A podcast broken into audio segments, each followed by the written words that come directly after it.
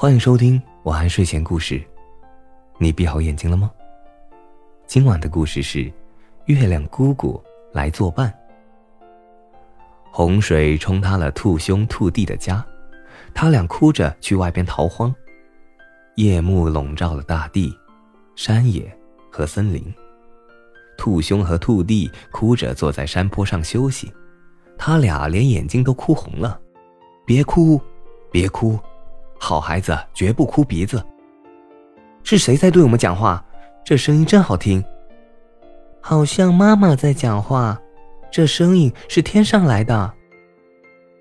兔兄兔弟顺着声音向天上望去，天上只有月亮姑姑微笑的望着他们。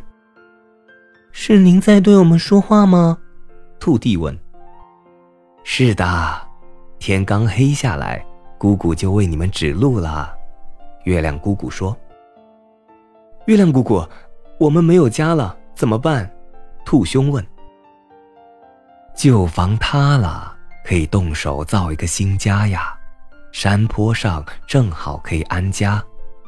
月亮姑姑说。好的。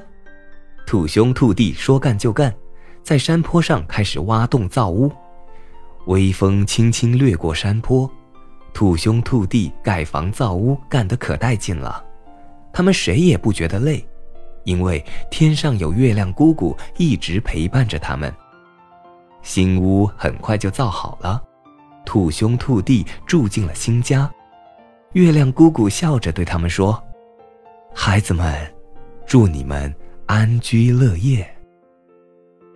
这个故事告诉我们，原来兔子的眼睛是哭红的。